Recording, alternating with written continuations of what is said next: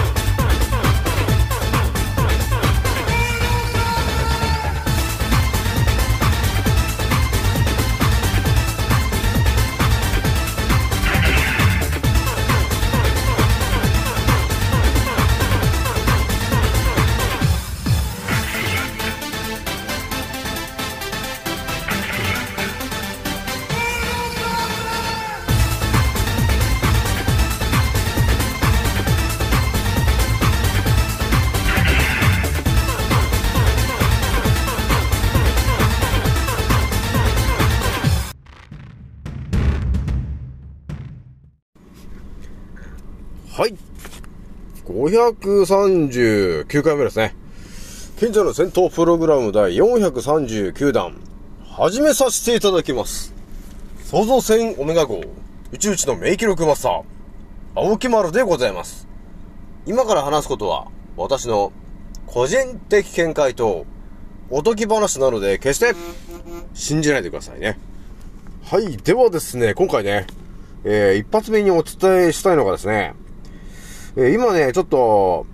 ゲルソン療法についてね、いろいろ調べているので、えー、インスタのですね、えー、癌に関わってる方に、えー、ゲルソン療法知ってますかと、えー、いう風に、えー、コメントして回った結果、えー、どんな感じになってんのかと、えー、いう感じのことをちょっとお伝えしてみようかなと思ったんだよね。で、二つ目がですね、視力を、ね、目のね、視力を回復させるですね、えー、孔明と呼ばれてるツボが足にあったんだよね、という話を二つ目にしようと思いますで、最後ね、えー、時間があったら、えー、北を意識した生活の話をね、えー、してみようと思いますと。じゃあ今回ね、気づいた方と覚醒した方がですね、一番注意しなければならないことと、その立ち回り方。えー、今回ですね、えーと、えーと、えーと、えー、あれ ?300、あ、439ね。じゃ始めさせていただきますと。じゃあね、まずね、一発目にね、お話しするのがですね、まあ今日ね、えー、ゲルソン療法という話をね、これはね、たくさんの人にお伝えしなきゃいけないと、えー、いうことがあったんで、まあ、思い切ってね、インスタグラムのところでね、えー、ガンと、えいう風に検索をかけて、えー、じゃあバーっとこういろんな人のコメントが出てくるじゃないですか。出てくるんで、そこで、えー、あの、いろんな人がね、投稿してるところにね、青木丸がいきなり突撃していきましてですね、えー、ゲルソン療法って知ってますか？っていう話をね、えー、しに行ったわけなんですよ。まあ、1時間ぐらいね。1時間ぐらいかけて、そうですね、10投稿ぐらいの、ね、えー、コメント、えー、投稿に対して、青木丸がですね、いきなり登場しましてですね、ゲルソン療法って知ってますか？と。ね、海外ではあの話題の、あの、療法なんですけど、と。ね、えー、末期の癌の人でも治ってんですよね、と。知ってますか？と、えー、いう話を、えー、したんですよね。で、してみたんですけど、と。その話の、結果的にどんな感じかっていう話ちょっとお伝えしようと思ったんだけど、やっぱりね、あのー、癌でね、まあ、いろんな状況の人がいたわけですけど、抗がん剤をややってる人とかね、そのタモキシフェン飲んでる人とか、えー、手術でも取っちゃった後とかね、いろんな人がいたわけなんですけど、えー、私のその手応えからするとですね、ほぼまあ10投稿ぐらいのところに対して私がコメントを仕掛けていきましたけど、ほぼね、えー、その10人、誰もゲルマン療法に、あ、ゲルソン療法については知らないね。えー、知らなかったね。っていうのがありました。ね。だからね、やっぱ知らないんですよね。普通にやっぱ生きててもね、出会わないわけよ。ね、これが。まあ、青木丸もあって、つい最近出会ったぐらいなんで、だ相当世の中見て、見てこないと、出会わないねと。このゲルソン療法は。いや、それぐらいのあれなんだなと、レアな情報なんだなっていうのが改めてね、分かったわけなんですけど、えー、ひとまずね、そのゲルソン療法っていうのと、もうついでに北枕は、ね、北枕で寝るとね、あの縁起が悪いっていうのは実は嘘でねと。で、北枕で寝ると、蘇生する力と、えー、回復する力が数倍に上がるんで、ぜひとも北枕で寝寝てほしいんですよね、と。えー、いう話もね、あの、同時にちょっとお伝えしたんだけど、えー、その結果ね、見えてくる話で言うとだよ。やっぱりね、いろんな人がいるよね。で、やっぱり、あの、末期の癌とかになってる人もいろんな人、いろんな人がいるんだけど、やっぱりね、あの、一番がいいか、良かったのはね、あ、そう、そうなんですか？と。知らなかったですと。ちょっと調べてみますねって言った人がいたんで、ああ、ちょっと言ってよかったなと、で、いう手応えがあったんですよ。後の人はね、あまりリアクションがないんで、これ多分、ただの変なおじさんだと いう風に捉えられただけなのかなというところがあるんですよね。まあ、あと一人あれかな。そうなんですかって言ったけど、あんまりほぼ興味ないなっていう感じのことを言ってたんで、ああ、やっぱ興味ない人もいるんだなっていうね、いうことがあるわけなんですよね。だからね、えー、みんなそれぞれね、あの、頭でいろいろ考えてることはやっぱ違うんで、まあね、私がいくらね、えー、ゲルソン療法というものがありましてと。で、それは抗がん剤も使わないね、治療法で、えー、癌が治ってるんですよって言ったとしても、あのー、誰もね、あのー、まず信じないわけなんだよね。で、信じないでしょ？信じないからみんな聞く、あの、医者、お医者さんの方が、ね、信用があると、え、いうことで、えー、お医者さんの話を聞いて、えー、自ら劇薬の、ね、抗がん剤を打って、えー、自ら死んでいくっていうね、えそういうよくわからない状況になっちゃってるんですよね。だからそれを、ね、一人でもお助けしたいという気持ちで私はただ、あの、ゲルソン療法っていうのがあるんだよっていう話をお伝えしてるんですけど、やっぱりね、頭に入ってこない人ね、ほんと全く頭に入ってこないから、助けようがないんですよね、と。えー、いうところがあるんで、ひとまずちょっと調べてみようかなっていうリアクションを取ってくれた人は、多分助かっちゃうと思うんですけど、まあ、それぐらいのもう、あの、情報だよね。このもうゲルソン情報はね、ゲルソン療法の情報はそれぐらいの結構レアな情報なんで、出会った人は、ね、あ助かると思うんですけど、出会わなかった人は多分結局、ただ抗がん剤をやり続けて、治んないで、えー、死ぬっていうことになってしまうんですけど、まあね、まあ一応ね、私もね、まあいろんな人にいろんなこと言ってるんで、ひとまずね、助かればいいなと思って言ってはいますけど、まだまだね、えー、青木丸もね、この、知名度がね、もう足りま、足りませんから、まだね。まだアンカーラジオはね、えー、24,700再生ですけど、まあ自分的にはね、もうそんな2万4700再生も突破してるラジオって珍しいなと自分では思ってはいるけど、普通の一般的な人から見ても、アンカーラジオって何ですかみたいな話になっちゃうじゃんね。で、それが、だから24,700再生も再生してるんだ。てんてんみたいな感じです。そっから何もないんだよね、みたいな感じですよね。今日ね、今日発信してるというか、まあ今日はね、えー、日曜日なんだけど、今日日本撮りで今や話してるんですけどね。今日一発目にお伝えしたあのね、えー、ギルソン療法についての、えー、内容の話してると結構詳しく話してると思うんですけど、まあ、その情報を聞いてくれれば、ね、あ、抗がん剤というものがただの増がん剤だったんだねと。じゃあやらなきゃよかった、いいじゃないですかと。ね。じゃあゲルソン療法って日本でも誰かやってるのかなってね、そういう感じでこう、調べていってくれると、あのー、ね、あの、真実に到達して、あ、自然療法のこれで治るかもしれないねということになって、ね、抗がん剤をやめて、ね、ギルソン療法をやり始めて、あれ？治っちゃったみたいなことになるわけなんですよね。だそこがね、なかなかね、えー、本当にもう西洋医学の皆さんにどっぷりハマっちゃってる人は、やっぱり医者以外信用できなくなっちゃってるから、で、結局、ただ死んでってるだけになっちゃうじゃんね。それをお助けしたいなということで、私が、あのね、人生のね、えー、邪魔をする感じで俺が登場するわけなんですけど、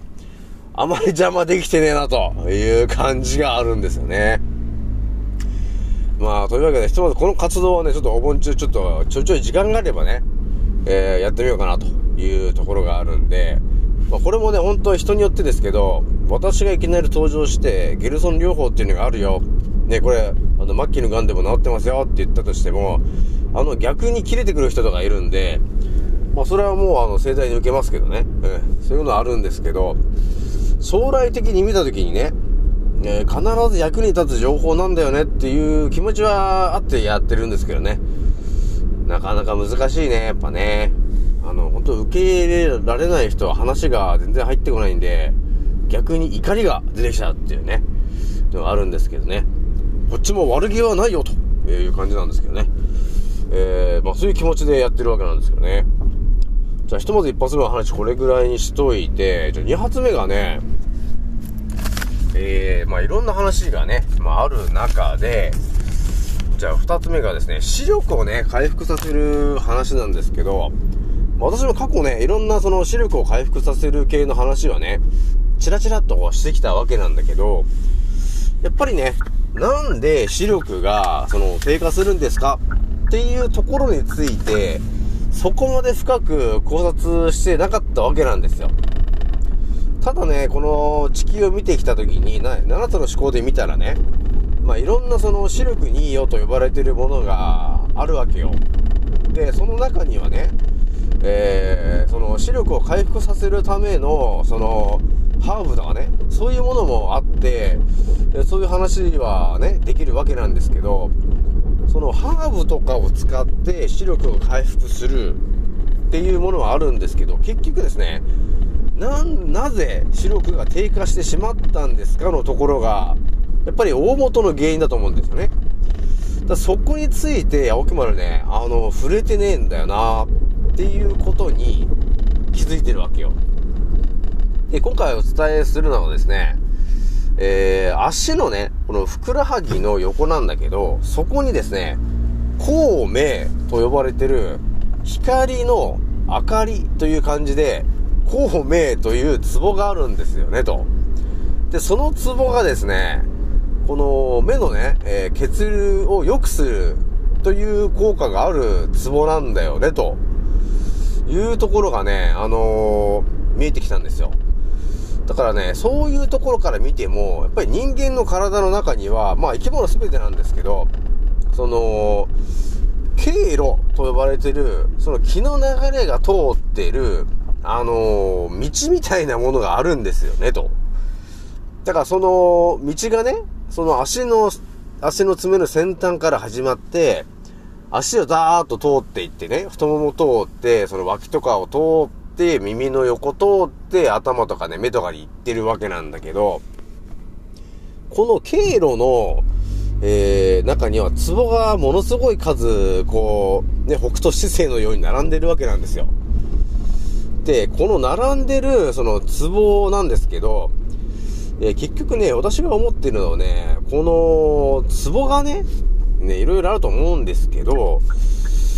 この壺が、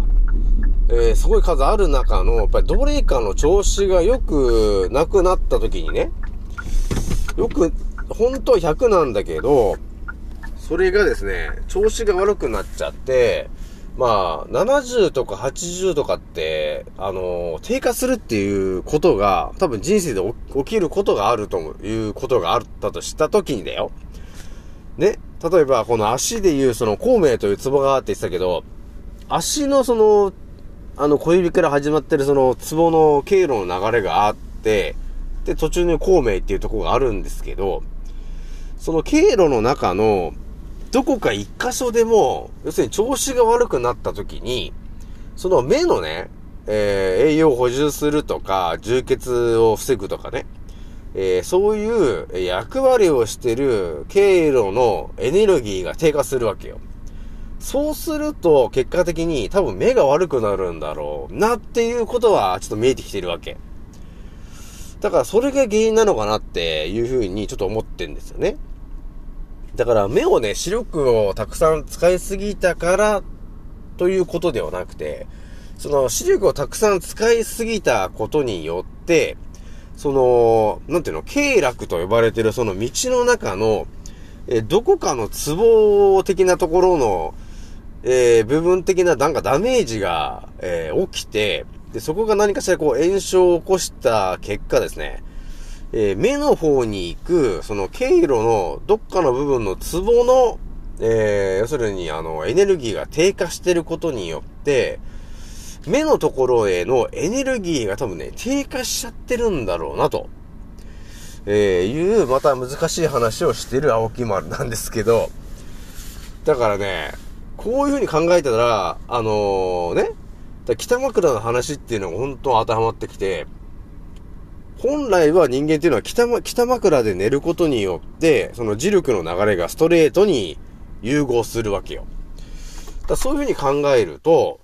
その、やっぱ北枕で寝ることによって、一番その、回復できる気の流れになってるわけなんですよね。でも日本人を見ると、99%が北枕で寝ないようになってるよね、と。だから、あの、クロスしちゃうんですよね、磁力が。だから本当100%回復できるものが、ね、50%とか60%しか回復しない寝方にさせられてたんだよね、と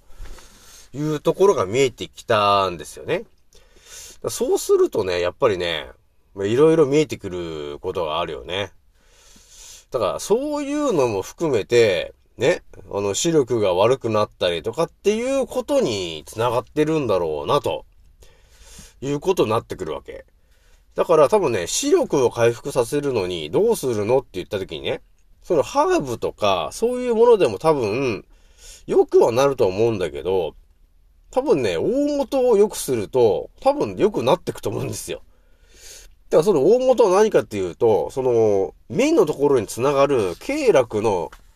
の位置にあるそのツボすべて、あのー、絶好調なのかどうかっつうとこなんですよね、と。そこがだいぶ重要なんだよね、というところがちょっと見えてきてるわけなんですよ。なので、いくらね、その健康だなんだって言ったって、その、どっかのツボが悪かったら、そこが治ってない限り、多分目は悪くなっていっちゃうと思うんですよね。だから、その目が悪くなってるんだと、その目の疲れが取れるために、ちゃんと目に栄養が行くツボの位置が、ちゃんと、あの、エネルギーが供給されるように、経路がちゃんと整っているのかとかね。そういうところを、あのー、考察していかないといけないのかなと。ね。だから、足から、足の小指の先ぐらいから、その経絡がスタートしてるんですけど、その足の小指をそもそもあまり使ってないと、そのあまりその経絡のその流れ自体も良くないんですよね。だそういうところから始まるわけよ。だ全身に関わる話になってくるんで、結構これ深い話だなというところがね、あるんですよ。なので、ひとまず今回お伝えしておきたいのが、そのね、孔明と呼ばれてるツボが、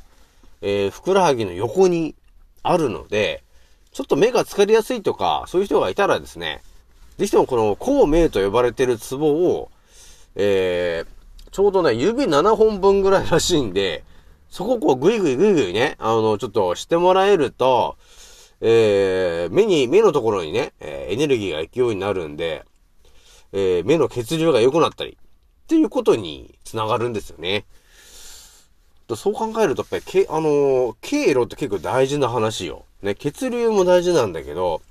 その気の流れの、ね、その位置がどうなってるのかっていうのとかね、その気のスピードは速いのか遅いのかってね、そういうの結構重要なんだよね、というところがあるんで、ひとまず今回ね、えー、視力を回復させるのであれば、まずは孔明、えー、というツボがあるよという話、まずお伝えしておきました。じゃあ最後ね、えー、パッとお伝えしておきたいのが、北を意識して、あの、生活するっていう話なんですけど、これね、どういう話かというと、まあ、大木丸はね、よくあの、お風呂とかね、まあ、なんだかんだ行くんだけど、この、北枕の話を頭に入ってきたときに、要するに、寝るときに北枕で寝ることによって、ね、磁力が、ね、えー、北から南に行って上から下にっていう、その、磁力の流れと人間の磁力の流れが、え、融合することによって、えー、蘇生する力であったり、えー、回復する力っていうのが上がるんだよね、と。ね、いうこと、本来の力になる、力、本来の流れが出てくるから、結局は、え、回復力が上がったり、蘇生する力も上がってくるんだよね、というところが、え、見えた時にですよ。まあ、お風呂とかに行くと、要するにお風呂にこう、横になってるとか座ると思うんですよ。その時に、どの方角を向いて、お風呂に入ってるのかと。いうところもこれ気にした方がいいなと思ったんですよ。ただでさ、お風呂に入って血流が良くなってるわけじゃん。ね？ということは気の流れも絶対良くなっているはずなんだけど、一体どの方角を向いてよ、青木村今寝てるのかと。ね？っていうところまで考えると、結構大変だなと思ったんだよね。常に方位磁石を持ってお風呂に入んないといけないかなっていうところがあるんですけど、まあ、ひとまず今日はね、ちょっと、ちょっと時間があったから、この施設の北はどこなんだっていうのを調べて、あ、っちかっていうことになってね。じゃあ、あっち向きに頭をちょっと横にして寝ればいいんか、とかね。でそういう感じで、あのー、考えると、いいわけなんですよね。えー、だから、あとはその、スーパー銭湯みたいなところだと、なんかこの、休憩所みたいなところがあるじゃないですか。その休憩所で、どの位置にあの、頭を置いて寝る、寝るのかっていうところも、これ、あの、考えてるか考えてないかで、やっぱり血流とかね、磁力に影響するじゃん。だからどうせなら北の方に頭をの、乗せ、あの、向けて、横になってた方が、磁力の流れが統一されてるから、結局あの、ね、あの、血流も良くなるし、磁力の流れも良くなるから、蘇生する力もアップするよねっていうことに、繋がるわけなんですよね。だそう考えると、いろいろあるよね、と。ね。だから休憩するときに、ただ椅子に座ってるけど、それがどの向きで、あの、座ってんのって。それ北向きだったら北に椅子を置いて寝てる方が、ね、横になったり椅子に座ってる方が、調子良くなるよね。っていうふうにいろいろ考えると、あの、ちょっと生活のその方角っていうのがだいぶ決まってくるなーってね、ある、あるよね。深いな北枕の話ってっていうことがあったんで、ちょっとね、あの、方位磁石を常に持って、方角を気にして、ね、ちょっと日々過ごしてみようかなというところがあったんですよね。まあ、ちょっと皆さんもね、北を意識すると、あのー、ちょっと生活が変わるかもしれないんですけど、まあ、できるところかね、やってもらえると、必ず、あのー、健康にいいことになっちゃうんで、ぜひともやってもらいたいなというところでございます。じゃあ今回ね、これぐらいにしておきます。次のおせいでまたお会いしましょう。またねー。